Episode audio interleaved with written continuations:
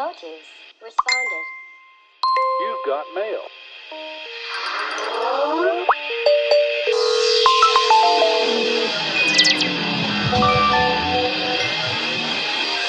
I got mail! Yay! I got mail! Yay!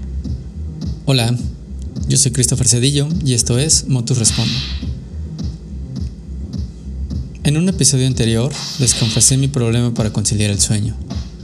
Pensando en que quizás tú también estás pasando por insomnio, consulté a mis amigos y amigas de la Universidad Autónoma de Querétaro, donde la maestra en ciencias Elisa Dufo me pasó algunas recomendaciones para mimir mejor. ¿Ves cómo me preocupo por ti? ¿Ya comiste? Mmm, ponte un suéter. Bueno, ahí te van nueve consejos para conciliar el sueño en tiempos del coronavirus. Punto número 1. Realiza al menos una hora de actividad física durante el día. Esto ayuda a disminuir el estrés, mejora tu ánimo y la calidad del sueño durante la noche. Punto número 2. Establece una rutina diaria que incluya horarios determinados para dormir, para despertar y hasta para comer. No cenes tan tarde y cuando lo hagas, que sea una comida ligera. No.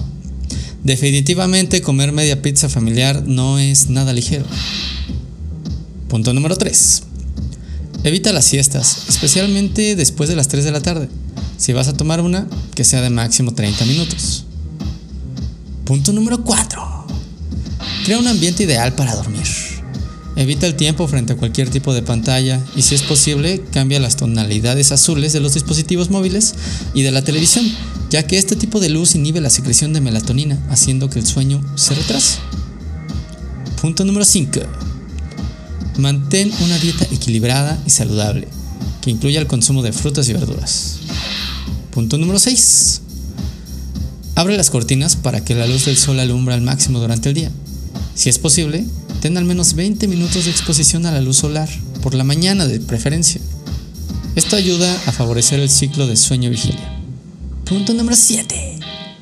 No pases demasiado tiempo en la cama durante el día. No seas flojo. Eso no lo dijo Elisa, eso lo dije yo. Punto número 8. Limita el consumo de líquidos después de las 5 de la tarde, especialmente el consumo de estimulantes como el café y el alcohol. Punto número 9 y el último. Durante la noche, evita las noticias relacionadas con la pandemia.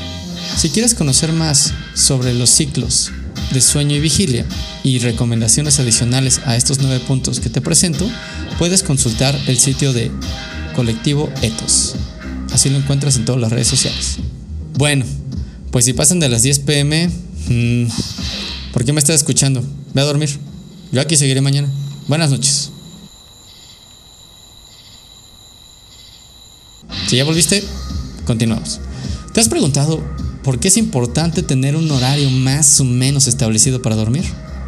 Porque los seres humanos, así como otras especies, tenemos un reloj interno que se puede desajustar por alterar los periodos de oscuridad y descanso.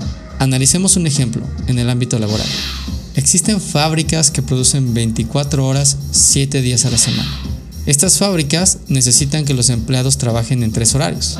Recordemos que la jornada de trabajo es de 8 horas, así que tenemos 8 horas por turno, 8 por 3, 24 horas. Solo así, con 3 turnos, podríamos cubrir tal demanda laboral. Se ha encontrado que personas en este esquema de trabajo, en que se rolan turnos, sufren un desajuste en la capacidad para procesar la glucosa, lo cual puede provocar diabetes a largo plazo.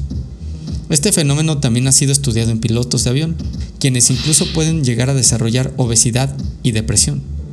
Lo anterior me hace pensar que a veces pagamos por un bien o por un servicio, y en esta operación alguien genera una ganancia. Pero, ¿es esta ganancia suficiente para pagar los padecimientos resultantes por cada labor mencionada? ¿A las empresas acaso les importa? Nos gustaría saber qué piensas. Si escuchas esto en YouTube, puedes escribir en los comentarios.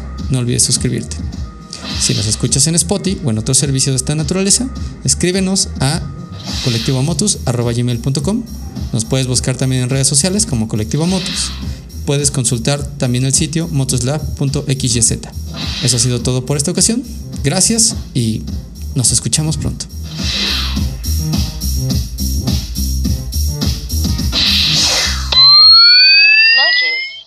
responded.